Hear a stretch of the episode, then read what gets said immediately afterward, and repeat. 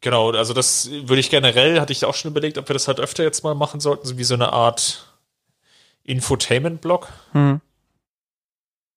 Brauchen wir noch einen catchigen Namen dafür? Ja, ich weiß nicht, ob wir das jetzt innerhalb von fünf Minuten hinkriegen. Ähm, ich glaube, das, das mit Verlaub, aber ich glaube, das wird dann eher scheiße.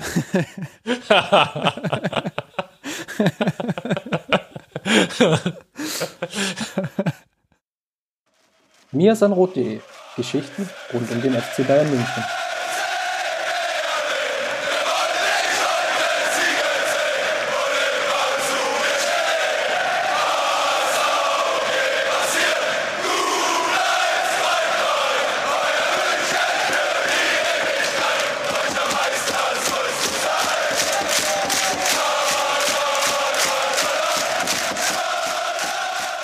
Herzlich willkommen zum Mir ist ein Rot Podcast, Folge 149. Mein Name ist Christopher Ramm. Und mein Name ist Justin Kraft und wir wollen heute natürlich über die Partie des FC Bayern München gegen Fortuna Düsseldorf sprechen und dort so ein bisschen analysieren, was lief gut, was lief weniger gut, ähm, uns den ein oder anderen Spieler vielleicht auch mal genauer angucken. Ähm, anschließend sprechen wir heute auch über unser Thema der Woche. Seid gespannt, was das ist und werden natürlich auch wieder unseren Gewinner und Verlierer der Woche jeweils küren. Aber bevor wir damit anfangen, haben wir erstmal noch was anderes, oder Chris? Ja, wir haben noch so einen kleinen Infoblog, weil im Verein tut sich so langsam wieder was. Es ging wieder los ähm, bei den Amateuren und bei den Frauen. Und wir beide haben uns aufgeteilt. Äh, du hast die Frauen geguckt, ich hatte die Amateure.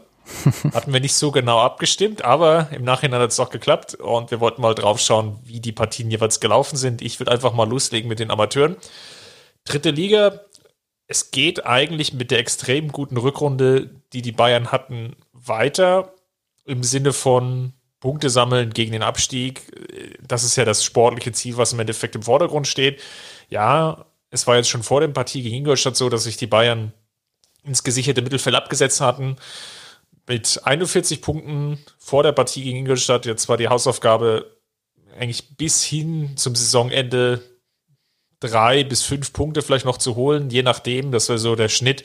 Ähm, in den letzten Jahren, dann ist man den, dem Abstieg entronnen. In der letzten Saison waren es, glaube ich, 44, 45 Punkte, die man brauchte. Und ja, je früher die gesammelt sind, desto besser wäre es natürlich gewesen an der Stelle. Oder ja, ist es einfach auch. Und das ist gelungen. Ähm, die Truppe von Hoeneß konnte sich durchsetzen gegen Ingolstadt mit 2 zu 1. Etwas glücklich am Ende mit einem Kopfballtor in der 89. Minute von Richards. Auffällig war die ersten 40 Minuten eine sehr, sehr spielstarke Bayern-Mannschaft, die dann auch verdient in Führung gegangen ist durch Kern.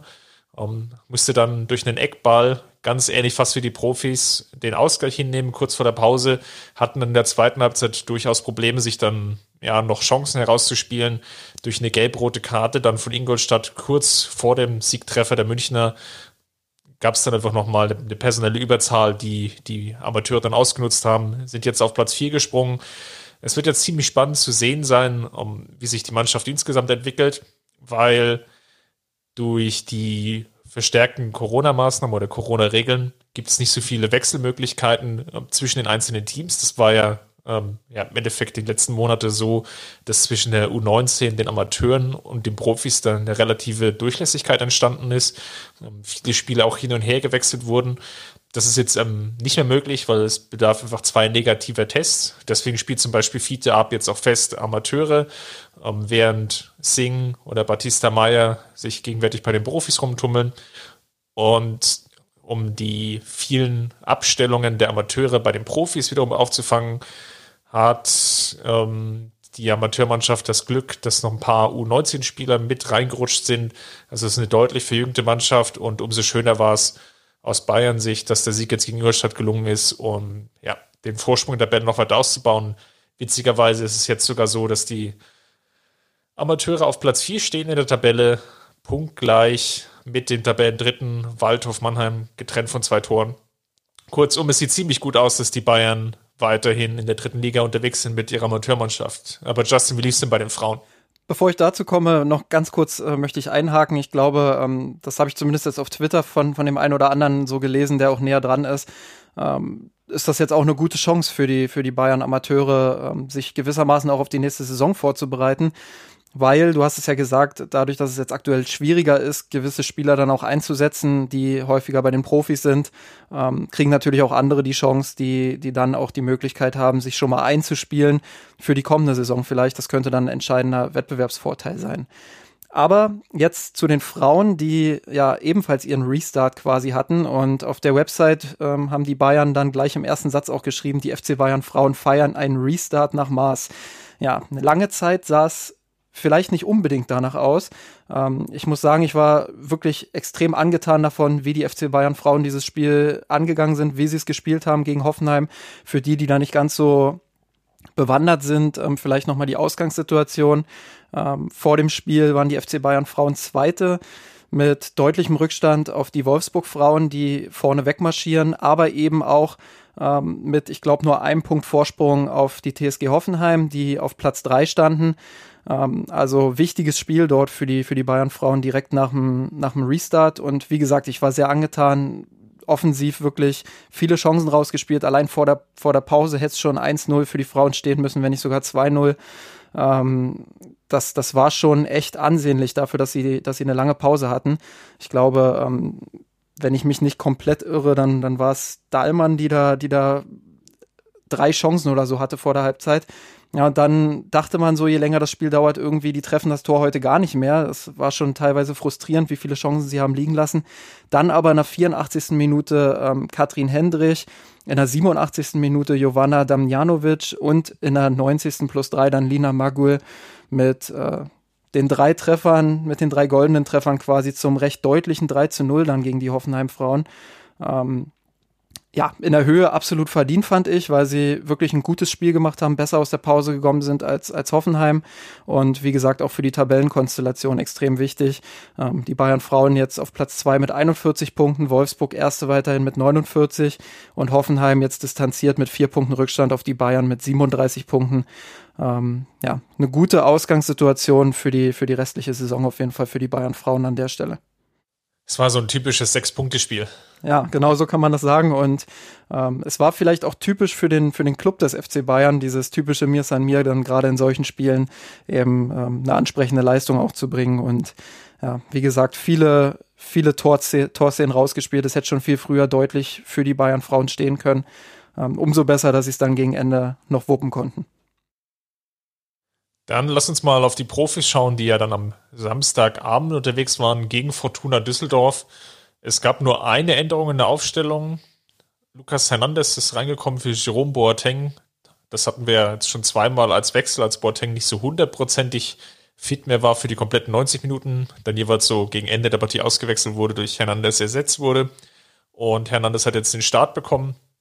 Hatte ich das in gewisser Weise überrascht, dass Flick es nur bei diesem einen Wechsel belassen hat?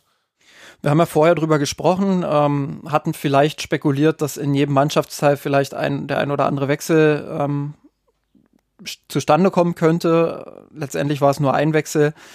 Es passt ein bisschen auch zu der Philosophie von Flick vielleicht. Also klar, als der Rhythmus dann damals drin war, hat er vielleicht auch verletzungsbedingt das ein oder andere Mal ein bisschen mehr rotiert, aber jetzt nach der Corona-Pause scheint es ihm wirklich sehr wichtig zu sein, dass die Mannschaft in so einen Lauf kommt, dass sie sich einspielt.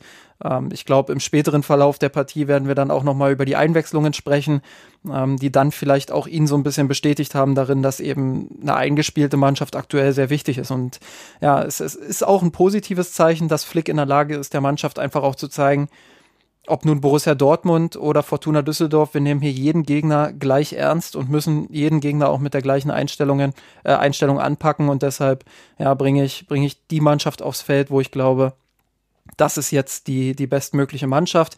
Vielleicht mit der kleinen Ausnahme, dass Boateng zuletzt zweimal leicht angeschlagen war, ja, und äh, Lukas Hernandez jetzt einfach auch seine Chance mal verdient hatte. Genau, die Bayern haben eigentlich keinerlei Fragezeichen aufkommen lassen, gerade in der ersten Halbzeit wer die, das Spielfeld als Sieger vom Platz verlässt. Unglaublich hohes Pressing, unglaublich Intensität, viel Steil und Klatsch, viel versucht auch über die Flügelposition Durchbrüche zu schaffen. Es war, glaube ich, von der Partie her so mit einer der stärksten Halbzeiten, die ich unter Flick gesehen habe. Ja, ich habe äh, so bei uns im Slack-Chat ja auch geschrieben, dann, ich weiß gar nicht, ob es in der Halbzeit war oder, oder in der zweiten Halbzeit, dass ich selten oder dass ich eigentlich nicht daran geglaubt habe, dass ich nochmal so viel Spaß an der Bayern-Mannschaft zeitnah haben werde, ähm, wie ich es vielleicht damals so 2013, 14, 15, 16 hatte. Ähm, das, das war wirklich eine einmalige Zeit und da kamen jetzt Erinnerungen nochmal hoch. Ich will das gar nicht zu hoch hängen jetzt alles. Ich will gar nicht bewerten, inwiefern Düsseldorf jetzt ähm, mit der doch sehr löchrigen Defensivleistung teilweise dazu auch beigetragen hat. Aber ich fand das schon bemerkenswert, mit, mit welcher Energie die Bayern gespielt haben, mit welchem Willen sie sich die Bälle dann auch zurückerobert haben, wie sie selbst beim Stand von 3 und 4-0 ja, den, den Bällen noch hinterhergelaufen sind und auch verteidigt haben nach Ballverlusten. Das war schon recht beeindruckend und ja, eine, eine Demonstration auf jeden Fall in Richtung Bundesliga, ähm, dass dieser FC Bayern nichts mehr anbrennen lassen will, egal wie, wie, wie weit sie jetzt vor sind in der Tabelle. Es war ja schon beim 1 zu 0 so, dass es durch eine Balleroberung im letzten Drittel dem München gelang, wieder Ballbesitz zu kommen. Dann eine Halbfeldflanke von Müller auf Gnabry. Gnabry legt dann zurück. Pavard, ja gut, versucht aufs Tor zu schießen, sagen wir es mal so. äh, schießt, glaube ich, Jürgensen an, der das Ding dann ins eigene Tor reindrückt. Ich glaube, Kimmich war noch in seinem Rücken. Weiß nicht, ob Kimmich dann wirklich noch an diesen Ball rangekommen wäre. Das sah schon, schon arg verunglückt aus von Pavard. Nichtsdestotrotz, es war eine erzwungene Situation. Eigentor ähm, nimmst du natürlich dann in so einer Situation auch gerne mit. Das ist jetzt auch gegen den Team, was unten drin steht, dann nicht lange unnötig spannend ist oder den Gegner, ähm, ja, dass das Spiel im Endeffekt nicht so aufdrücken kannst, wie du vielleicht willst oder deine Chancen nicht nutzt. Das ist alles nicht passiert. Frühe Führung und von da an eigentlich souverän runtergespielt. Dann auch gleich das 2 zu 0 relativ zeitnah dann nachgelegt. Ähm, aus einer Standardsituation heraus wieder Pavard ich hatte so kurz das Gefühl, dass er jetzt wirklich alles versucht, dass Robert Lewandowski kein Tor gegen Düsseldorf erzielen darf. Aber das, das spricht halt auch dafür, wie torgefährlich mittlerweile dieses gesamte Team ist. Und mit dem 2-0 war das Spiel dann fast schon erledigt. Ja, ähm, ich hatte auch zu keinem Zeitpunkt irgendwie so richtig das Gefühl, dass die Bayern da irgendwas noch aus der Hand geben lassen, dass da irgendwie noch ein Schlendrian reinkommt oder so. Das äh, haben wir in der Vergangenheit auch häufiger schon gesehen, ne? dass, dass die Bayern dann ja irgendwie nachgelassen haben nach dem 3-0. Selbst in dieser Saison unter Flick haben wir das teilweise auch schon gesehen, ähm, dass dann die Partie ja, vielleicht mal, Woche. Äh, ja, wobei ähm, das war noch mal eine andere Nummer. Ich meinte jetzt schon eher die krasseren Dinge wie gegen wie gegen Hoffenheim, ja. Mainz, Hoffenheim, Köln vielleicht auch, wo man wirklich dann auch das Gefühl hatte, oh, jetzt, jetzt könnte noch mal richtig was kippen. Und das war zu keinem Zeitpunkt der Fall. Also klar, Düsseldorf hatte, glaube ich, vielleicht zwei, drei gute Konterszenen, wo sie mehr draus machen können, aber zu keinem Zeitpunkt irgendwie das Gefühl, dass die Bayern da fahrlässig was aus der Hand geben, sondern wirklich konzentrierte Leistung von vorne bis hinten. Ähm, Spielwitz vor allem auch ohne Ende. Ich exemplarisch dafür ja das, das Lewandowski-Tor, äh, wo erst Kimmich ablegt, dann nochmal Müller ablegt und dann Lewandowski das Ding reinschiebt. Also das war wirklich ein klasse Tor und ähm, wirklich schön zu sehen, auch welche Spielfreude die Mannschaft entwickelt. Ja, es ging dann auch nach der Pause nahtlos weiter. Wie schon angesprochen, das Gegenpressing war extrem gut. Ähm, auch der Davis-Treffer zum 15 0 schlussendlich ähnlich wie eigentlich schon vor einer Woche gegen Frankfurt. Düsseldorf bekommt den Ball nicht wirklich geklärt. Davis bleibt im Strafraum des Gegners in Aktion, macht weiter Druck, stochert rum, ist dann auch schnell genug gedanklich, sich dann nochmal durchzukombinieren. Ähm, klar war dann wiederum nochmal viel Glück dabei, weil irgendwie so ein Düsseldorfer Bein dazwischen war. Aber dann mit dem schwächeren Fuß den, den Abschluss gesucht, Tor erzielt. Das sind die Momente, wo sich wirklich also einerseits extrem positiv das Gegenpressing bezahlt macht, keine Frage, aber natürlich auch Davis, der wirklich in, über 90 Minuten hinweg wirklich in, in jeder Szene aktiv ist, da versucht, sein, sein Bestes zu geben. Das ist nicht völlig fehlerfrei, das haben wir natürlich in den letzten Wochen auch schon häufiger gesagt, aber die Vorteile überwiegen einfach und die Vorteile waren in dieser einen Aktion zum Beispiel zu sehen. Es ist auch beeindruckend. Ich würde gar nicht mal so weit gehen und sagen, die, die Genauigkeit oder die Präzision ist jetzt entscheidend besser geworden. Ich glaube, was entscheidend besser geworden ist, ist die Positionierung der Spieler auf dem Feld. Wir haben es gegen Dortmund schon gesehen. ähm, wie, die, wie die Bayern da ins Gegenpressing gekommen sind, exemplarisch natürlich auch vorm, vorm 1-0 aber jetzt auch wieder gegen Düsseldorf. Also da waren schon auch einige Fehlpässe noch dabei, aber sie können sich diese Pässe eben erlauben, weil sie sofort wieder dran sind, weil sie sofort wieder Druck ausüben können, ins Gegenpressing gehen können. Der Gegner hat überhaupt keine Zeit, dann auch Luft zu holen. Ich erinnere mich an eine Szene, wo ähm, Kommentator Kai Dittmann auf Sky dann äh, irgendwie sagt, äh, ja, jetzt haben die Düsseldorfer mal kurz ein bisschen Zeit, weil die Bayern sich zurückfallen äh, lassen. Und genau in dem Moment, wo er das gesagt hat, sind sie schon wieder angelaufen wie, wie sonst was und nach vorne und Druck. Und ja, Düsseldorf konnte überhaupt nicht sich richtig entspannen. Und genauso muss es dann halt auch sein. Ähm, du hast es ja, du warst ja zu Gast vorm, vorm Spiel beim FC Bayern in der Matchday-Show und hast es ja auch da brillant oder richtig analysiert. Äh, wollen wir es mal jetzt Danke. auch nicht, wollen wir, wollen wir es jetzt auch nicht übertreiben, ne? Sagen, sagen wir richtig analysiert und nicht brillant. Ähm, dass, dass genau das eben auch der Weg sein muss, dass Düsseldorf da attackiert werden muss, unter Druck gesetzt werden muss. Sie dürfen keine Zeit haben, äh, sich da zu entfalten und ihr, ihr Spiel runterzuspielen. Ja, und genauso kam es dann auch. Also die Bayern mit unfassbarem Druck und dann war das Ding eigentlich schon nach wenigen Minuten eigentlich gegessen. Genau, es gab Flick dann die Chance, wenn wir mal bei den positiven Dingen bleiben wollen, die Chance auch komplett mal durchzurotieren. Wie gesagt, wir hatten ja die Frage aufgeworfen, wie stark rotiert Flick. Es war sicherlich eine der wenigen Partien, wo es jetzt auch wirklich Sinn gemacht hätte, stärker zu rotieren. Wir hatten gerade schon analysiert, warum es jetzt nicht passiert ist, ähm, wegen der Eingespieltheit und das hatte durchaus Sinn gemacht. Andererseits ergeben sich jetzt durch die Änderungen, dass du jetzt fünf Wechsel vollziehen kannst, dann natürlich auch nochmal die Chance, innerhalb des Spiels stärkere Rotation reinzubringen. Ähm, dem war auch so. Lucas Hernandez, über den wir ja nachher, glaube ich, nochmal etwas ausführlicher sprechen wollen, ist wegen Adduktorenproblemen in der Kabine geblieben. Für ihn kam Cuisance. Audrey Sola hat dann noch gespielt. Äh, Zirkse ist gekommen. Bastian Meyer hat sein Profidebüt gegeben, nochmal für zehn Minuten. Also alle Spieler, die eigentlich etwas in Anführungsstrichen hinten dran standen, die haben dann die Chance nochmal für den Flick bekommen, Minuten zu sammeln und das war sicherlich auch ein positiver Nebenaspekt der frühen hohen Führung. Hast du gerade auch Bastian Meyer gesagt? Hast du dich da etwa von, von Kai Dittmann anstecken lassen? Oder habe ich das falsch Nein, verstanden? das hast du nur geträumt. Ich hatte Batista Meyer gesagt. Okay, das werde ich mir im Schnitt nochmal genau anhören. Aber äh, Kai Dittmann, auf jeden Fall Grüße an der Stelle, äh, hat mich da sehr amüsiert gegen, gegen Ende der Spielzeit, als Oliver Battista Meyer dann eingewechselt wurde und immer wieder durch die Mikrofone ein sanftes Bastian Meyer kam. Ähm, ja, also ich, ich denke auch, das war, wenn, wenn nicht in diesem Spiel, wann dann? Ähm, das war der ideale Zeitpunkt, um dann auch mal die jungen Spieler ranzulassen. Ich hätte es mir beim einen oder anderen, nämlich genau bei Oliver Battista Meyer und Oliver, äh, jetzt sage ich auch schon Oliver Zirkzee, ähm, Joshua Zirkzee, hätte ich mir das dann auch noch mal gewünscht, dass dass die früher vielleicht sogar kommen. Also nicht erst so die letzte Viertelstunde, sondern ruhig mal die letzte halbe Stunde. Ich denke, man hat gesehen, wenn die kommen, die werfen nicht alles durcheinander. Klar, es war nicht mehr das hohe Niveau von der, von der Anfangsphase, völlig logisch, aber es war jetzt nicht so, dass Düsseldorf dann auf einmal Oberwasser bekommen hat. Also da ruhig noch ein bisschen mehr Mut von Flick wäre schön gewesen, aber ich will mich auch nicht komplett beschweren. Es ist ja schon schön, dass die, dass die beiden überhaupt ihre Spielzeit bekommen haben. Ja, genau. Also Flick hat auch das erste Mal jetzt in diesen vier Partien, glaube ich, davon Gebrauch gemacht, wirklich fünfmal zu wechseln. Vorher war es gegen Union drei Wechsel. Dann gegen Dortmund und Frankfurt waren es, glaube ich, vier und jetzt das erste Mal der Fünffachwechsel, auch bei Flick. Positiv, sich, ja, positiv sicherlich auch. Ähm, wir hatten es jetzt indirekt schon angesprochen, immer die, die Kombination und Passstärke.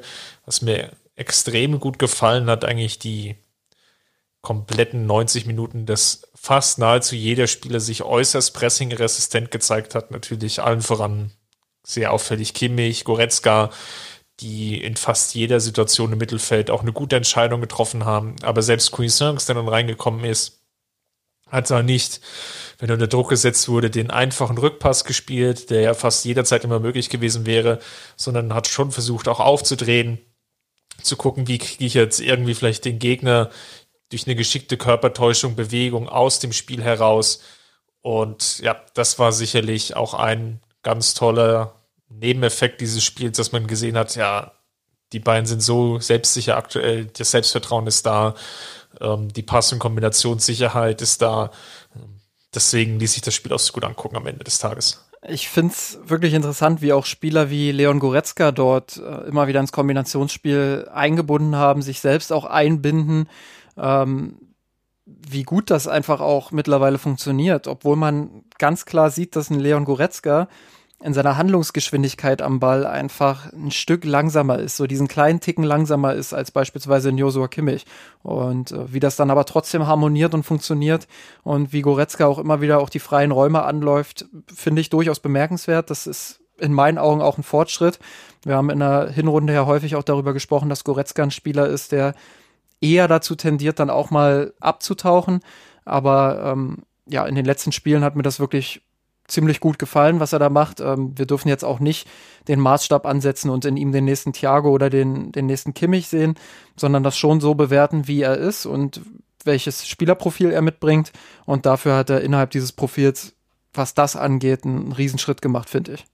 Ich glaube, jetzt haben wir schon jede Menge positive Aspekte rausgestrichen aus der Partie. Wie gesagt, 5-0 gewonnen.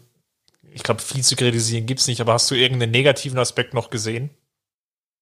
Ja, schwierig, äh, ohne das jetzt, ohne das jetzt ähm, zu hoch anzuhängen, weil es war ein nahezu perfektes Spiel, das muss man schon so sagen. Wenn ich irgendwas noch zu kritisieren hätte als Trainer, wo ich dann wirklich auch sagen würde, Jungs, ihr habt zwar 5-0 gewonnen und toll gespielt, aber das müsst ihr noch in den Griff kriegen. Ähm, dann sind es vielleicht die zwei, drei Umschaltszenen, wo Düsseldorf ja, die ich vorhin auch angekündigt hat oder schon benannt habe, ähm, wo Düsseldorf dann das ein oder andere Mal da vors Tor kam, auch gefährlich vors Tor kam, ja, wo, wo die ein oder andere Szene dabei war, die man besser verteidigen kann, die man als Kollektiv vielleicht auch besser verteidigen kann. Ähm, aber das ist Meckern auf hohem Niveau. Viel zugelassen haben die Bayern nicht. Und ähm, wie sie sich defensiv stabilisiert haben, ist sowieso klasse. Vorm Spiel waren es 24 Spiele und 0,6 Gegentore pro Spiel. Ähm, das dürfte jetzt durch die, durch die weitere zu Null weiße Weste von Manuel Neuer dürfte das ja eher nach unten gehen sogar noch. Ähm, aber das war schon, das ist ein Klassewert, das ist nach wie vor ein Klassewert und ja, defensiv ist das relativ stabil und du merkst, wenn ich jetzt sage, gibt's was zu kritisieren, dann lande ich irgendwie doch wieder beim Lob.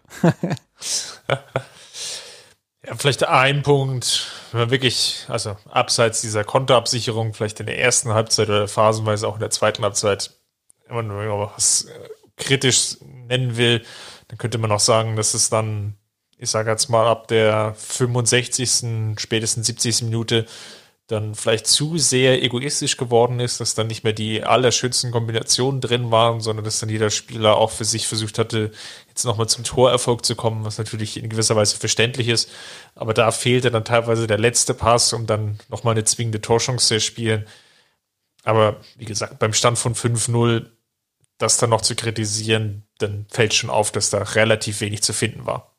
Da hast du ja schon eigentlich den perfekten Übergang zu einem der Spieler, über die wir ganz gerne mal sprechen würden, oder? Lass uns das doch jetzt an der Stelle gleich machen mit, mit Michael Cousins, weil ähm, du hast gerade gesagt, da wollte dann irgendwie jeder so sein eigenes Süppchen kochen. Ich habe auf Twitter relativ viel Kritik an ihm gelesen, dass er, dass er zu eigensinnig agiert hat, dass er äh, zu viel wollte, teilweise vielleicht auch zu arrogant gespielt hat.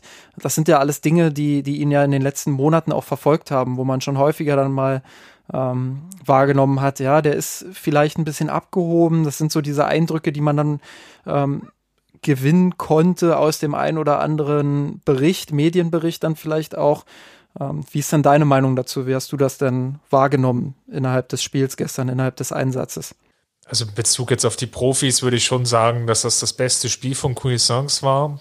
Um, ähm, wenn ich jetzt die Amateurspiele, die ich gesehen habe, und jetzt muss ich zugeben, ich habe nicht alle Spiele gesehen, um, ähm, wo er auch mitgewirkt hat, dann wirkt das natürlich oder war das definitiv sein bester Auftritt bisher beim FC Bayern. Und Flick hat es ja im Nachgang auch betont, dass sich Cuisance auch die ja, knappen 45 Minuten Einsatzzeit ja auch durch seine Trainingsleistung verdient hat. Ne? War ja auch in den vergangenen Wochen teilweise auch als Einwechselspieler schon zu sehen. Was ja immer dafür auch ein Indiz ist, dass es eine Belohnung ist für um, den Trainingsfleiß.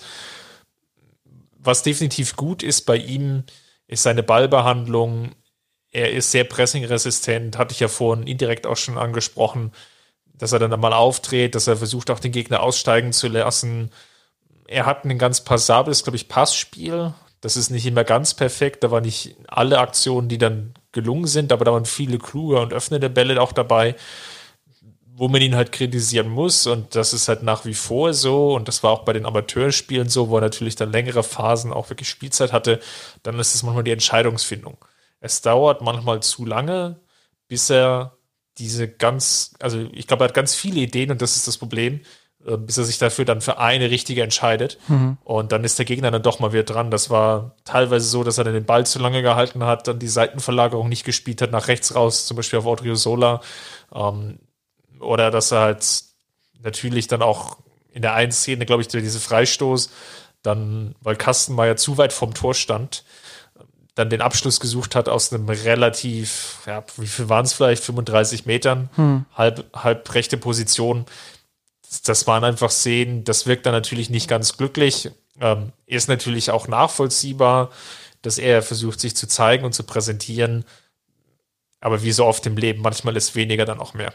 Und genau das äh, wurde ja dann auch tatsächlich äh, kritisiert. Das war ja der, der Hauptkritikpunkt dessen.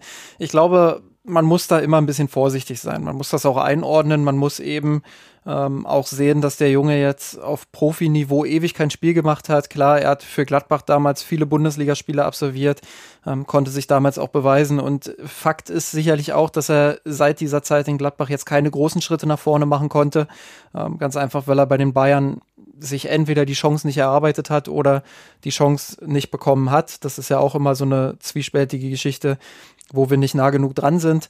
Ähm, aber das muss man halt dann auch mit, mit einbeziehen in die Bewertung, dass er eben lange nicht gespielt hat auf diesem Niveau. Und ähm, du hast es vorhin gesagt, bei den Amateuren, da gab es schon den ein oder anderen Auftritt, wo ich dann auch gesagt habe, hm, da will er, da will er zu viel, da sieht er sich selbst vielleicht auch zu sehr als den alles dominierenden Spieler in dieser Liga, der einfach mehr Qualität hat als die anderen. Ähm, da würde es dann ihm auch mal gut tun, sich mehr in das Gefüge zu integrieren und eben nicht den, den Star zu mimen, sondern eben denjenigen, ähm, der seiner Mannschaft durch vielleicht unauffällige, aber wichtige Aktionen hilft. Äh, andererseits muss ich auch sagen, und das habe ich gestern als sehr positiv empfunden, ähm, ist er eben natürlich auch ein Spieler, der viel versucht, der mutig ist, der, der sich nicht versteckt, der sich ständig anbietet, der auch mal ähm, eben den Hang zum Extravaganten hat. Und ich glaube, wenn du es beim FC Bayern packen willst, dann musst du ein Spieler sein, der sich was zutraut. Dann musst du ein Spieler sein, der seine Chancen dann auch nutzen will und sich dort anbieten will. Und ähm, wenn das dann noch im Kopf Klick macht und er im Training jetzt wirklich so gut arbeitet, wie Flick das gesagt hat, ähm, dann werden die nächsten Monate sehr entscheidend für ihn sein. Und ja, ich, ich sehe das, wie gesagt, so, so zwiespältig. Ich glaube, man sollte nicht zu sehr draufhauen nach einem Spiel. Ähm, nicht bei jedem Fehler jetzt auch sagen, oh, ist der arrogant oder ist der abgehoben oder das ist, das wird nie was bei den Bayern, das ist mir alles zu schnell. Ich glaube, man sollte ihm jetzt die Zeit geben, vielleicht hat es Klick gemacht und vielleicht ähm, schafft das ja unter Flick so aufzublühen, dass diese, diese Balance eben gefunden wird zwischen diesem extravaganten und dem wertvollen, hintergründigen Arbeiten, sage ich mal, was nicht jeder sofort wahrnimmt, ähm, wo dann aber klar wird, wenn sich diese Aktionen summieren, dann ist das auch hilfreich fürs eigene Spiel. Wie hast du denn Lukas Hernandez gesehen, der relativ wenig Spielzeit bekommen hat in der gesamten Saison, was natürlich daran liegt, dass er häufig jetzt auch verletzt war, zwei schwere Verletzungen hinter sich, dann jetzt so sukzessive Fuß gefasst hat, ja, auch schon vor der Corona-Pause zwar fit war, da aber wenig Spielzeit bekommen hatte vom Flick, weil Flick einfach der eingespielten Viererkette vertraut hatte und jetzt sich so peu à peu ähm, rangepirscht hat an die Startelf und jetzt auch gegen Fortuna Düsseldorf das erste Mal seit längerer Zeit wieder in der Startelf stand. In meinen Augen sehr starke 45 Minuten von Lukas Hernandez, der wirklich nahtlos da angeknüpft hat, wo er damals aufgehört hat vor seiner Verletzung. Und schon damals habe ich ja häufig auch gesagt, dass das ein von den Anlagen her ein toller Fußballer ist, der sehr dynamisch ist. Ich kann mich noch sehr gut dran erinnern, wie du auch hier im Podcast sehr darüber geschwärmt hast, ähm, wie, er, wie er einfach auch Konter verhindert, indem er eben nicht nur sich zurückfallen lässt als Verteidiger, sondern im richtigen Augenblick auch den Schritt nach vorne macht und ähm, so ein Pass dann eben auch mal ablaufen kann. Und ähm, das ist schon sein Stellungsspiel, sein, sein Defensivspiel, sein Zweikampfverhalten äh, ist schon alleroberste Klasse, schon jetzt. Das muss man ganz klar so sagen. Da sieht man ähm, wo er gelernt hat und von wem er gelernt hat, nämlich von Diego Simeone bei Atletico Madrid. Das, das ist schon echt krass, was der, was der da hinten abräumt und zeitgleich aber auch diese Dynamik mit dem Ball, wo, das hat man jetzt auch gegen Düsseldorf mehrfach gesehen, wie er dann angedribbelt ist hinten, wie er an den Spielern vorbeigelaufen ist, mit einer Körpertäuschung vorbei, angezogen, den, den Passweg verkürzt und dann eben den Pass gespielt. Ähm, traut sich auch was zu im Passspiel. Es ist jetzt sicherlich nicht das Aufbauspiel, was ein Jerome Boateng hat oder was ein David Alaba hat, aber er muss sich keinesfalls vor den beiden verstecken. Ähm, wenn irgendwo Entwicklungspotenzial ist, dann sicherlich da. Aber ähm, auch das schon auf einem guten Niveau. Und er, hat angedeutet, warum die Bayern ihn verpflichtet haben, mal wieder. Und für mich einer der stärksten Spieler in der ersten Halbzeit. Ja, gibt's gar nicht so viel zu ergänzen. Also, wir hatten ja bei dem Part, was ist negativ gewesen, aber die schon darüber gesprochen. Es gab so ja, zwei, drei Szenen, wo Düsseldorf durchaus Umschaltmomente hatte. Ähm, dass es nicht mehr geworden sind, lag daran, dass Lucas Hernandez wirklich sehr häufig auch den richtigen Schritt gemacht hat nach vorne, dann Ball gut abgefangen hat, gut gelesen hat oder auch den, den nötigen Zweikampf geführt hatte. Und von daher super 45 Minuten, wenn man auch gerade diese ganze Hintergrundgeschichte noch kennt, dann umso mehr. Ähm, bemerkenswert fand ich, dass er jetzt den linken Verteidiger gespielt hat und dass Alaba ähm, auf der rechten Seite unterwegs war. Ich muss auch sagen, im Gegensatz zu, wann war es, Mitte, Ende Februar, als wir dieses Experiment ja schon das ein oder andere Mal gesehen hatten, wirkte das deutlich stabiler. Mag natürlich vielleicht auch daran liegen, dass jetzt Hernandez auch wirklich komplett fit ist. Von der Abstimmung her wirkte das wesentlich runder. Ähm, das war in sich geschlossen, glaube ich, ein guter Auftritt der Viererkette. Ist natürlich jetzt auch gegen Fortuna Düsseldorf, darf es jetzt auch nicht zu hoch hängen. Das ist jetzt keine Übermannschaft gewesen an der Stelle, aber es war ein souveräner Auftritt. Ähm, die wirkten abgestimmt und das hatte komplett gepasst und ähm, das war definitiv jetzt auch ein Schritt nach vorne. Äh, umso schmerzlicher eigentlich auch wieder an der Stelle der Ausfall dann wegen der Adduktorenprobleme. Und das zieht sich halt leider jetzt schon so komplett durch, dass er halt nie so hundertprozentig fit ist. Es ist immer wieder so, ja gut, dass man, er kam mit der Knieverletzung, dann war es, glaube ich, das Sprunggelenk, was äh, kaputt gegangen ist für knapp drei Monate. Dann kam er wieder zurück und immer wieder leichtere Probleme. Ähm, wir nehmen jetzt Stand Sonntagnachmittag auf, wo jetzt noch nicht wirklich klar ist, wie schlimm die Verletzung ist. Es bleibt halt nur zu hoffen, dass er jetzt dann auch nächste Woche wieder fit ist. Absolut. Es wäre echt bitter, wenn er jetzt wieder drei Wochen raus ist oder so. Also ab drei Wochen schon, eigentlich auch schon zwei Wochen. Da wäre jede, jede Woche zu viel. Ähm, das ist einfach nur bitter, weil ich habe es ja gesagt, was für ein herausragender Fußballer er einfach auch ist, ähm, welche Spielfreude er da hinten auch mitnimmt, äh, mitbringt. Und äh, das wäre echt bitter, wenn, wenn das den Bayern jetzt wegbricht. Das wäre aber auch für ihn bitter, ähm, auch diese ganzen albernen Diskussionen jetzt, ich muss ja wirklich sagen, das ist dieses 80 Millionen Mann Geschwafel und Newcastle ist interessiert und sowas, also dieses ganze Geschwafel, äh, dem jetzt endlich mal ein Ende setzen zu können, wäre einfach schön, weil mich persönlich äh, langweilt das auch schon, diese, wo eine Meldung nach der anderen irgendwie gestreut wird von, von Leuten, die tatsächlich glauben, der FC Bayern würde äh, seinen 80 Millionen Transfer jetzt nach nach einem Jahr wieder herschenken und, und weggeben. Also wer das glaubt, ich glaube, der, der kennt den FC Bayern auch nicht so wirklich. Ähm, ich denke, man steht voll hinter Hernandez und man weiß auch, was man an ihm hat und man weiß genau, welche Qualitäten er mitbringt. Und ähm, ja, allein diese erste Halbzeit deutet schon an, wohin die Reise gehen kann, wenn er dann mal länger am Stück auch fit ist. Das ist sicherlich eine berechtigte Sorge jetzt nach all den Verletzungen in der jüngeren Vergangenheit. Ähm, aber ich hoffe, dass man das in den Griff kriegt, weil äh, es wäre wirklich schade, wenn, wenn sich so ein Innenverteidiger-Talent nicht voll entfalten könnte. Das, das wäre wirklich eine Freude, den mal länger am Stück dann auch zu sehen. Lass uns vielleicht noch einmal ganz kurz zum Abschluss der Partie in die Statistikabteilung schauen, welche neuen Bestmarken der FC Bayern da aufgestellt hat. Die Münchner stehen zum ersten Mal bei 86 Toren nach 29 Spielen. Das ist jetzt der bis dato höchste Wert nach 29 Spieltagen. Hansi Flick, das ist sicherlich die schönste Geschichte, hat äh, 22 Spiele gewonnen, seine ersten 25 Partien. Das ist ein besserer Wert als, man höre und schaue, Pep Guardiola, der, dem ist es damals nur gelungen, in Anführungsstrichen nur 21 Siege zu erzielen. Ja. Aus den ersten durch die 25 Bank gescheitert. Partien. Einfach nur gescheitert. Und ja, last but not least, ähm, Thomas Müller hat auch einen neuen Assist-Rekord aufgestellt, auch wieder ähm, bezogen auf den 29. Spieltag. Mit 18 Vorlagen ist jetzt sehr, sehr nah dran, den Rekord von Kevin De Bruyne zu brechen, der bei 20 liegt. Gibt da sehr gute Möglichkeiten. Wobei Müller ähm, ja, der leichten Gefahr ausgesetzt ist, vielleicht nochmal ein Spiel zu verpassen aufgrund von der Gelbsperre. Aber nichtsdestotrotz äh, überragende Werte und das lässt sich auch vielleicht noch in einer größeren Statistik ablesen, die wir ja auch in dem exklusiven Podcast bei Patreon, den wir dort gemacht haben, ähm, schon etwas besprochen haben, es da um Hansi Flick ging. Die Münchner haben in der Rückrunde aus diesen jetzt zwölf Partien elf gewonnen, bei einer Tordifferenz von 40 zu 6. Also erzielen gegenwärtig 3,3 Tore pro Spiel, kassieren 0,5.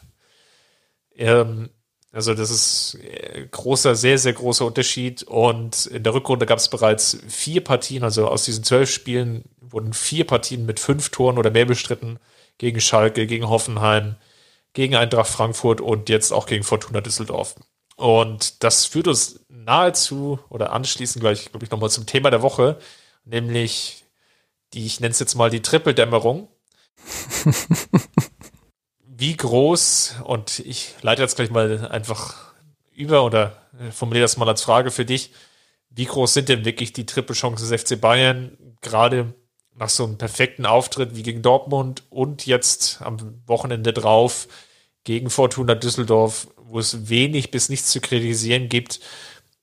Glaubst du wirklich, dass der FC Bayern eine Chance hat, das Triple zu gewinnen? Ich meine, machen wir uns jetzt vor, Bundesliga sieht sehr gut aus und im DFB-Pokal haben sie auch sehr gute Chancen. Aber das Fragezeichen ist natürlich noch die Champions League. Ja, ähm, das hängt ja ganz von der UEFA ab. Ne? Also die UEFA ist jetzt das Zünglein an der Waage, äh, was sie sich da einfallen lässt für die Champions League. Ähm, ich sag mal so, wenn, wenn wir jetzt gerade den Be Wettbewerb starten würden, dann wären die Bayern natürlich Favorit, weil sie als einzige Mannschaft im Wettbewerb ähm, wirklich dieses Top-Niveau aktuell haben und logischerweise auch die einzige Mannschaft sind, die im Spielrhythmus ist. Wenn wir das ähm, anhand de der Vor-Corona-Zeit vielleicht bewerten, dann muss sich der FC Bayern auf jeden Fall vor keiner Mannschaft verstecken. Mit dieser Form, die sie aktuell haben, sind sie dazu in der Lage, jede Mannschaft zu schlagen, aber es ist natürlich auch immer so ein bisschen äh, Phrasengebolze dann, weil natürlich ist es so, dass, dass diese Champions League-Spiele, du weißt es ja selber, dass die auf so viele Nuancen dann ähm, drauf ankommen, dass da einfach jedes Detail dann das Spiel irgendwie kippen kann, sei es eine Schiedsrichterentscheidung, sei es vielleicht auch mal eine Fehlentscheidung, sei es, ähm, dass irgendein Spieler mal einen schlechten Tag erwischt. Das sind dann diese, diese Kleinigkeiten. Aber rein vom, vom Gefühl her, wie die Mannschaft aktuell sich gemeinsam präsentiert, glaube ich schon, dass der FC Bayern eine Chance hätte, in dieser Saison die Champions League zu gewinnen, wenn denn die Grundvoraussetzungen, also die äußeren Faktoren passen. Und da kommt ganz viel auch darauf an, was lässt sich die UEFA jetzt einfallen? Will sie wirklich so ein, so ein, so eine Art kleines Restturnier spielen innerhalb von wenigen Tagen? Ähm, will sie vielleicht doch dann klassisch den Wettbewerb zu Ende spielen? Wann will sie ihn vor allem auch zu Ende spielen? Das sind so viele ungeklärte Fragen, dass man jetzt natürlich noch nicht davon sprechen kann, ja, ob die Bayern diesen Wettbewerb auch gewinnen können. Aber ich denke, darauf willst du auch hinaus, wenn man jetzt rein vom Sportlichen spricht. Ähm, Glaube ich schon, dass die Bayern sich in dieser Form vor niemandem verstecken müssen. Ja, wenn man mal schaut, wer jetzt vielleicht noch im Wettbewerb ist, also fürs Viertelfinale qualifiziert ist er schon Atlanta Bergamo, ist Raba Leipzig, Paris Saint-Germain, die Dortmund rausgekegelt haben, schon in einem Geisterspiel. Und ist Atletico Madrid, die den Titelverteidiger Liverpool ausgeschaltet haben. Das sind die Mannschaften, die schon eins weitergezogen sind. Dann sind noch vier Achtelfinalpartien im Endeffekt zu spielen. City gegen Real Madrid, das ist jetzt noch so die kleine Unbekannte. City hat ja die Partie in Madrid gewonnen, haben sicherlich sehr gute Chancen. Juve Lyon Lyon hat die Partie im Hinspiel gewonnen, muss jetzt aber auswärts antreten, hat noch den Nachteil, dass er als einzige große Liga die französische auch die Liga schon beendet hat. Ja, dann noch Barcelona, Neapel, Hinspiel 1-1, Rückspiel sicherlich mit dem Favoritenstatus vielleicht für Barcelona. Und dann bleibt noch Bayern gegen Chelsea. Die München haben das Hinspiel ja klar gewonnen. Von daher sicherlich sehr gute Chancen, dann auch ins Viertelfinale einzuziehen. Aber ich sehe jetzt natürlich dann ein breites Feld an Mannschaften. Ich sehe da aber auch noch sehr, sehr starke Teams. Barcelona hat vielleicht die Saison noch nicht komplett überzeugt, haben natürlich aber auch die nötige individuelle Klasse. Pep Guardiola wird sicherlich auch sehr daran interessiert sein, die Liga oder die Champions League wirklich zu gewinnen, nachdem es in der Liga ja die Saison jetzt nicht ganz so nach Maß läuft. Paris sicherlich auch mit dem Fokus ähm, auf die Champions League, wobei hier trifft sicherlich das Gleiche zu wie für Lyon. Kurzum, da sind relativ viele Mannschaften noch, die durchaus das Potenzial haben, ähm, da wirklich ganz oben mitzuspielen um den Sieg, keine Frage. Und ich glaube, den entscheidenden Punkt hast du schon gebracht, nämlich wie will die UEFA das jetzt wirklich gestalten? Werden wir es jetzt sehen? Das wäre jetzt sicherlich gleich das Worst-Case-Szenario für den FC Bayern, ähm, dass die Champions League vielleicht schon Ende, Mitte, Ende Juli wieder Fahrt aufnimmt und dann im Real- oder Regelbetrieb dann durchläuft, weil vielleicht auch die Reisebeschränkungen nicht mehr so vorhanden sind. Dann hätten die Münchner den Nachteil, dass sie die einzige Liga sind, jetzt mal abseits der französischen, die ja dann beendet sind. Genau. Die anderen Ligen starten jetzt genau mit Versatz. Gleichzeitig das zweite Szenario, was immer wieder diskutiert wird, finde ich jetzt auch nicht so glücklich. Das wäre so eine Art Turniermodus im August. Mit, wir hatten es, glaube ich, im Premium-Podcast oder im Patreon-Podcast schon angesprochen. es könnte sein, ähm, dass es wirklich so eine Reduktion gibt auf vielleicht eine Woche, zehn Tage Mini-Turnier wirklich mit die restlichen Achtelfinalpartien, dann eine Partie Viertelfinale, dann unter der Woche Partie Halbfinale und dann das Finale am Samstag oder Sonntag, hätte dann sicherlich auch einen großen Nachteil, nämlich ähm, du bringst halt diesen Zufallsfaktor noch wesentlich stärker mit rein. Ähm, in zwei Partien kannst du vielleicht Kleinigkeiten mal ausgleichen, wie schlechter Tag, äh, XY ist gesperrt, dann dieses oder jenes ist passiert. Spielglück, was sicherlich irgendwo auch dazu gehört. Du triffst den Pfosten, Flanke kommt, du bist, oder der Ball geht irgendwie, sehe jetzt ganz knapp vorbei, etc., etc. Gibt es ja unglaublich viele Faktoren. Und wenn die alle irgendwie, also nur in einem Spiel zutreffen, ist die Wahrscheinlichkeit, dass es halt Zufallssieger gibt am Ende natürlich noch mal größer als in dieser Variante mit Hin- und Rückspiel. Und von daher sehe ich da sehr, sehr viele Unbekannte und ich Klar wäre es natürlich schön, ähm, ich wehre mich jetzt auch nicht gegen den Trippelsieg. Ich sehe es jetzt aber einfach noch nicht so kommen und ich sehe jetzt auch den FC Bayern da nicht als absoluten Favoriten, einfach weil es da so viele Unbekannte aktuell gibt, dass es wirklich das auch schwer macht, das komplett einzuschätzen. Ich glaube, interessant ist ja, wenn man sich jetzt mal die Struktur des FC Bayern innerhalb des Kaders anschaut, ähm, wie da der aktuelle Stand ist. Wenn man jetzt sich mal allein die erste Elf anschaut beispielsweise, ähm, dann hat man ja das schon mit, mit Alaba, Davies, Pavard, Kimmich, Thiago, Goretzka, Nabri beispielsweise. Ich würde jetzt Coman mal in Klammern lassen, weil der jetzt nicht, nicht unbedingt der Leistungsträger war. Das ist so eine unbekannte Position aktuell noch, die ja auch durch Leroy Sané vielleicht noch geschlossen werden soll, aber auch da noch ein junger Spieler dazu das sind alles Spieler, die jetzt maximal so 27, 28, Thiago ist glaube ich 29 sind, wo man durchaus von ausgehen kann, dass dieser Stamm in den nächsten zwei, drei Jahren wahrscheinlich noch Top-Niveau spielen wird. So, dann hat man mit, mit Robert Lewandowski, Manuel Neuer, Jerome Boateng zähle ich jetzt mal dazu. Ähm, und ähm, wen habe ich jetzt vergessen? Ich glaube, Neuer, Lewandowski, Boateng und Müller, so die vier. Das sind die vier, die, die schon ein bisschen älter sind, sage ich mal, wobei man Müller jetzt auch nochmal strittig sehen kann. Aber das sind die, wo man sagt, naja, müssen wir jetzt mal die nächsten zwei, drei Jahre abwarten. Müssen wir schauen, wie entwickeln die sich. Ähm, ich glaube, Boateng wird in den nächsten zwei, drei Jahren dann e-, eher nicht mehr Stammspieler sein. Bei Neuer und Lewandowski kann man vielleicht davon ausgehen, dass die das Niveau noch halten können.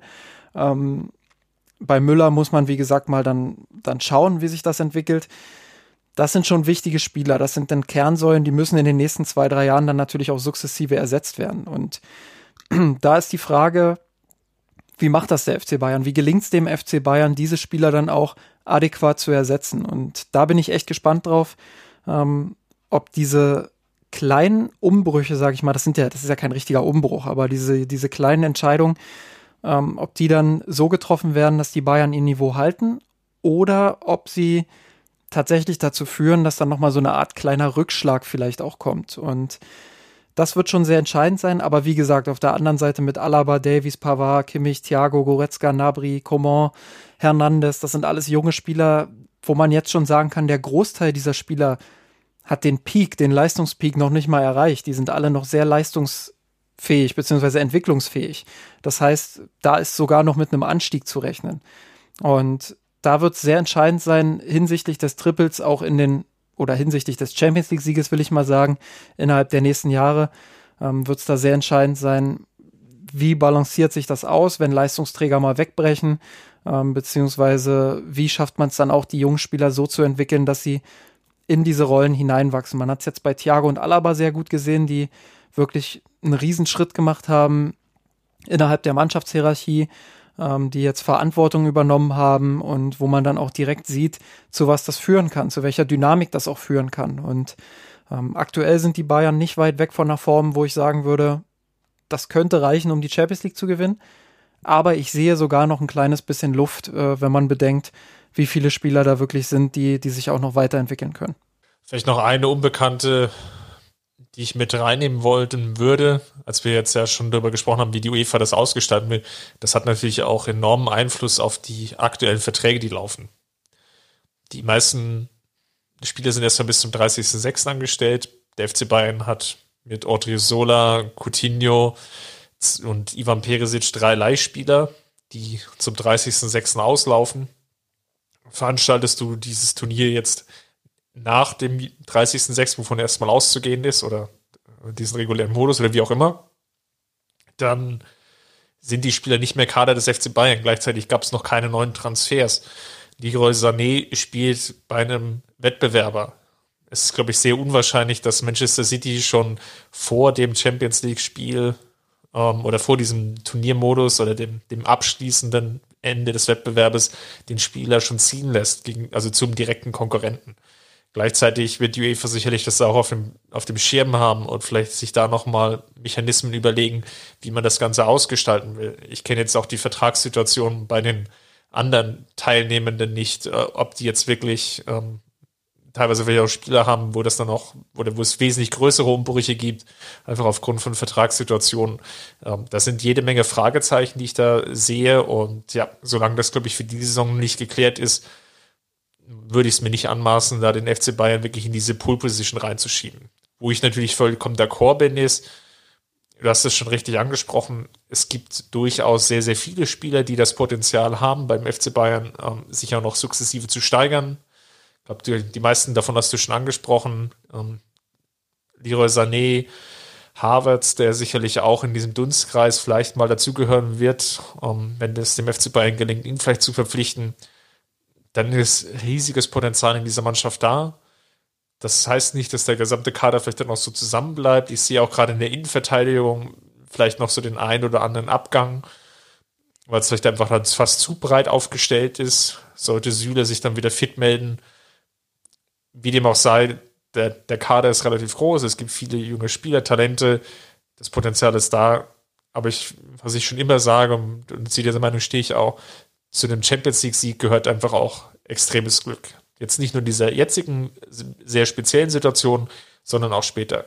Der, der ganze Modus reduziert sich so auf sechs, acht Wochen, typischerweise im März, April, wo das meiste ausgespielt wird.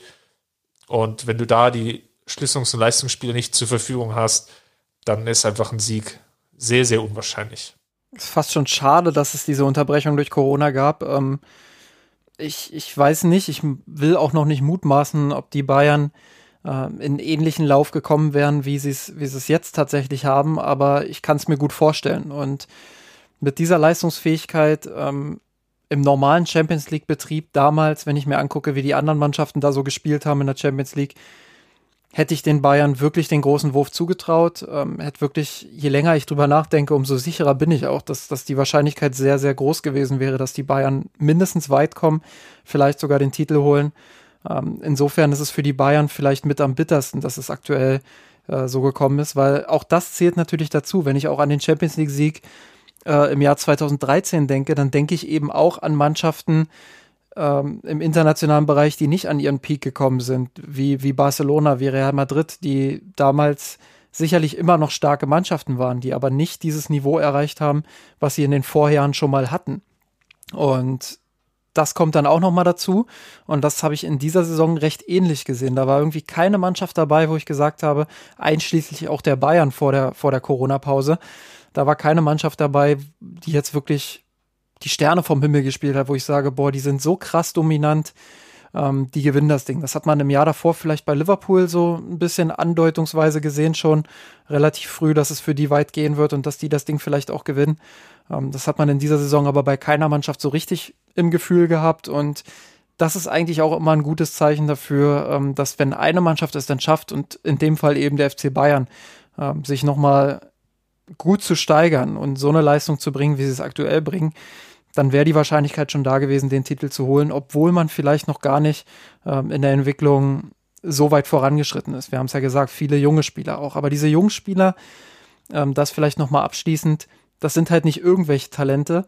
Das sind dann eben teilweise Spieler wie Lukas Hernandez. Das sind Spieler wie Josua Kimmich, der jetzt vielleicht nicht mehr diesen Talentstatus hat, der aber immer noch nicht in seiner Entwicklung fertig ist. Das sind Spieler wie äh, Niklas Süle, der aktuell verletzt ist, der auch schon sehr weit ist, aber immer noch äh, lernfähig ist. Serge Gnabry und, und, und, und, und. Da kann man so weitergehen. Auch Goretzka, das sind alles Spieler, die längst über den Status des Talentseins hinaus sind, die aber eben noch Luft nach oben haben. Und das lässt mich eigentlich hoffen, ähm, dass da für die, für die nächsten Monate und Jahre noch ordentlich Potenzial drin ist beim FC Bayern. Willi hat bei uns in der Kommentarspalte und deswegen zitiere ich noch gerade genau diese Frage aufgeworfen, die du eigentlich gerade versucht hast zu beantworten mit der Corona-Krise und der Pause, die jetzt entstanden ist. Und bei dir klang das jetzt eher so, dass es vielleicht Pech gewesen ist. Willi hat ganz gute Argumente dafür gebracht, dass es vielleicht auch umgekehrt ist, dass es dem FC Bayern vielleicht sogar in die Karten gespielt hat. Ähm, wenn alles so gekommen wäre, wie es normal geplant gewesen wäre, wäre es so gekommen, dass die Münchner, je nachdem, wie weit sie in der Champions League gekommen wären, lass es mal Ne, wir, wir, reden jetzt vom Best Case, also Finale. Wären es jetzt fünf englische Wochen am Stück gewesen, teilweise mit BVB, dann Champions League unter der Woche, dann Düsseldorf, dann Champions League Rückspiel. Das wäre schon ein sehr straffes Programm gewesen. Und muss ja dazu sagen, dass Robert Lewandowski, der Schlüsselspieler im Kader des FC Bayern, sich ja auch kurz vor der Corona-Krise verletzt hat. Und der wäre ja oder er hat ja relativ lange jetzt noch pausiert, ähm, bis fast Ende April hinein. Ähm, der hätte vielleicht dann in den entscheidenden Spielen auch gefehlt. Also von daher sehe ich das jetzt gar nicht so in diese eine oder in diese andere Richtung. Ähm, es ist jetzt einfach so gekommen, wie es gekommen ist. Und alle Mannschaften müssen natürlich jetzt irgendwie sehen, wie sie damit umgehen.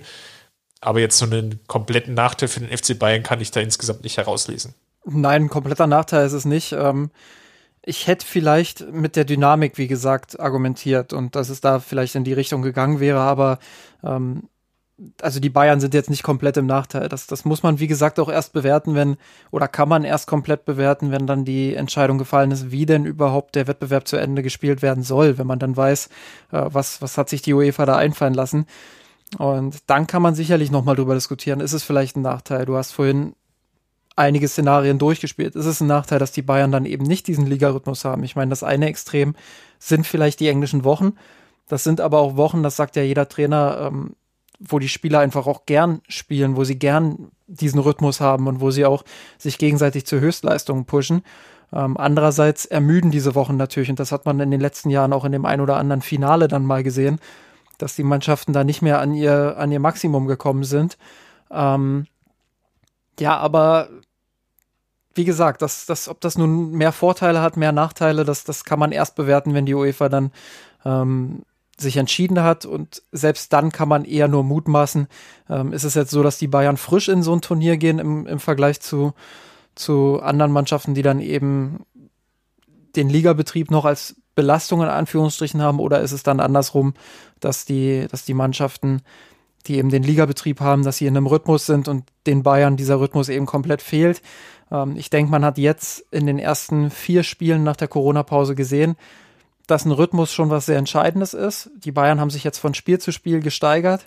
Ähm, während das erste Spiel gegen Union noch ein bisschen holprig war, ja, waren die, waren die anderen drei Spiele dann schon jeweils immer deutlich besser.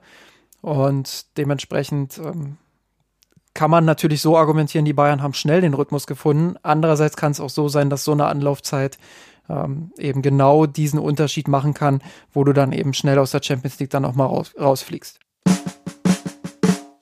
Dann lass uns mal zum Abschluss des Podcasts auf die Gewinner und Verlierer der Woche kommen. Wer war denn, wir haben ja nach der Partie Dortmund aufgenommen, wer war denn der Gewinner der Partie von Düsseldorf für dich? Ich spekuliere und hoffe darauf, dass äh, Lucas Hernandez nicht zu schwer verletzt ist und eben nicht der Verlierer der Woche ist, sondern ich ihn weiterhin als Gewinner der Woche sehen darf, weil ähm, die erste Halbzeit, die hat mich wirklich vom Stuhl gerissen. Das war eine sehr, sehr überzeugende Leistung. Das habe ich ja vorhin schon ähm, ausgeführt und ja, deshalb ist er mein, mein Gewinner der Woche, weil er sich eben auch anbieten konnte gegenüber den starken Alternativen auf seiner Position. Also mir hat er wirklich muss wirklich eine Lanze berechnen, Leon Goretzka in dieser Partie super gut gefallen. Auch gerade in der zweiten Halbzeit, als es dann sehr viele personelle Wechsel auch gab, war er der, der wirklich derjenige Spieler, der wirklich überall war, konnte, im Keim erstickt hat, der Fortuna. Dann, die Partie ist dann auch dadurch nicht mehr gekippt oder hätte gar nicht kippen können, weil so viele Szenen einfach im Vorfeld schon unterbunden wurden. Sehr, sehr überlegter, guter Auftritt. Ähm, er hätte sicherlich auch zwei, drei andere Spieler nennen können. Aber Goretzka war jetzt einfach mal fertig. Wer ist denn der Verlierer der Woche für dich? Ähm, es fiel es mir. ist super schwer, es, es wird immer schwerer. Ne? es wird immer schwerer. Ähm, ja, ich habe, also auf Twitter hat ja schon jemand geschrieben, dass Javi Martinez wahrscheinlich der Verlierer der Woche wird und genauso ist es bei mir leider auch. Ähm, es ist der einzige Spieler, der einzige Profispieler, Feldspieler, der nicht zum Einsatz kam von der Bank, wenn ich das richtig überblicke. Obwohl Jerome Boateng ist noch, aber der war halt vorher im Dauereinsatz und ähm, ja, war vielleicht auch angeschlagen. Bei Martinez ist es so, der wartet jetzt weiter auf seine Chancen, kriegt nicht so richtig viel Einsatzzeit und ja, muss da weiter Geduld zeigen und hat leider nicht den Vorzug erhalten vor anderen Spielern. Ja, und deshalb der Verlierer der Woche. Ja, mein Verlierer der Woche ist dein Gewinner der Woche, Lucas Hernandez. auch selten. Wobei der, auch selten, wo, wobei mit Verlierer sicherlich eher der Körper gemeint ist, ähm, als der Spieler an sich. Äh, es will halt einfach nicht so richtig flutschen und immer wenn er so richtig gute Momente zeigt, und wir haben ja auch sehr, sehr viel darüber gesprochen, dann gibt es doch irgendwie das eine oder andere Bewegchen, was ihn dann wieder zurückwirft und er kommt einfach nicht in diesen Spielrhythmus rein und das ist sehr, sehr, sehr schade, weil er deutet immer wieder an, was er für ein äh, Riesenpotenzial er mitbringt. Und ich hoffe wirklich, dass jetzt die Adduktorenverletzung nicht ganz so groß ist. Aber ja, das war wirklich so ein kleiner Verlust, dass er dann ausgewechselt wurde, musste. Daher ist es vielleicht nicht der Verlierer der Woche, sondern der Verlust der Woche. ja, jedes, jede Woche müssen wir unsere Kategorie irgendwie umschiffen. Ähm, sind wir auch gar nicht mehr so gewohnt, aber das passt so ein bisschen auch äh, in diese Flick-Debatte vorhin und in die Flick-Statistiken auch, dass er, dass er ja im Moment einfach auch alles gewinnt und jeden Rekord irgendwie nochmal toppt. Äh, da ist es natürlich auch schwer, dann echte Verlierer zu finden, weil ähm, find mal in einem Haufen Gewinner den einen Verlierer und deshalb müssen wir das eben jedes Mal wieder so umschiffen, wie wir es jetzt aktuell tun. Ist aus Bayern-Fansicht natürlich ähm, auch eine schöne Sache, auch wenn ein guter Freund des Blogs mal sagte, what a time to be a Blog, als der FC Bayern in der Krise steckte oder in einer kleinen Krise, weil bei uns ist natürlich dann immer noch mal ein bisschen mehr kracht. Sehr schön. Dann machen wir den Haken heute an die Sendung. Justin, vielen Dank. Immer wieder gern. Falls es euch gefallen hat, hinterlasst uns gerne einen Kommentar. Im Kommentarbereich habt ihr den Podcast zum Dortmund-Spiel auch ausführlich diskutiert gerne auch bei Twitter, Instagram oder Facebook. Falls es euch aufgefallen ist, wir hatten heute, glaube ich, eine neue Tonqualität an den Tag gelegt. Wir haben neues Equipment. Daher gab es auch bei Patreon einen exklusiven Podcast. Das war nämlich unsere Tontest. Da haben wir gesprochen über Hansi Flick. Eine halbe Stunde, was ihm gegenwärtig auszeichnet, wo die Stärken und ja, eventuell Schwächen liegen. Kleiner Disclaimer, so viele Schwächen haben wir nicht gefunden. das haben wir dort exklusiv veröffentlicht, einfach aus dem Grunde, weil uns die Patreons dort einfach unterstützt haben, dieses Equipment anzuschaffen. Also, wenn ihr uns unterstützen wollt, schaut da gerne mal vorbei. Ähm, habt da die Möglichkeit, auch jederzeit den Podcast nachzuhören. Ist auch eher ein zeitloses Stück. Justin, wie gesagt, vielen Dank und wir hören uns nächste Woche, wenn es heißt FC Bayern Bayern Leverkusen zu Gast. Servus Kampf gewonnen, mit ohne Knochen, der Haien hat's gemacht. Ich hab geträumt von dir, von unserer Welt Nacht. Wir haben den Kampf gewonnen, mit ohne Knochen, der Haien hat's gemacht. Ich hab geträumt von dir, von unserer Welt Nacht. Wir haben den Kampf gewonnen, den Drohnen kommen der ARD.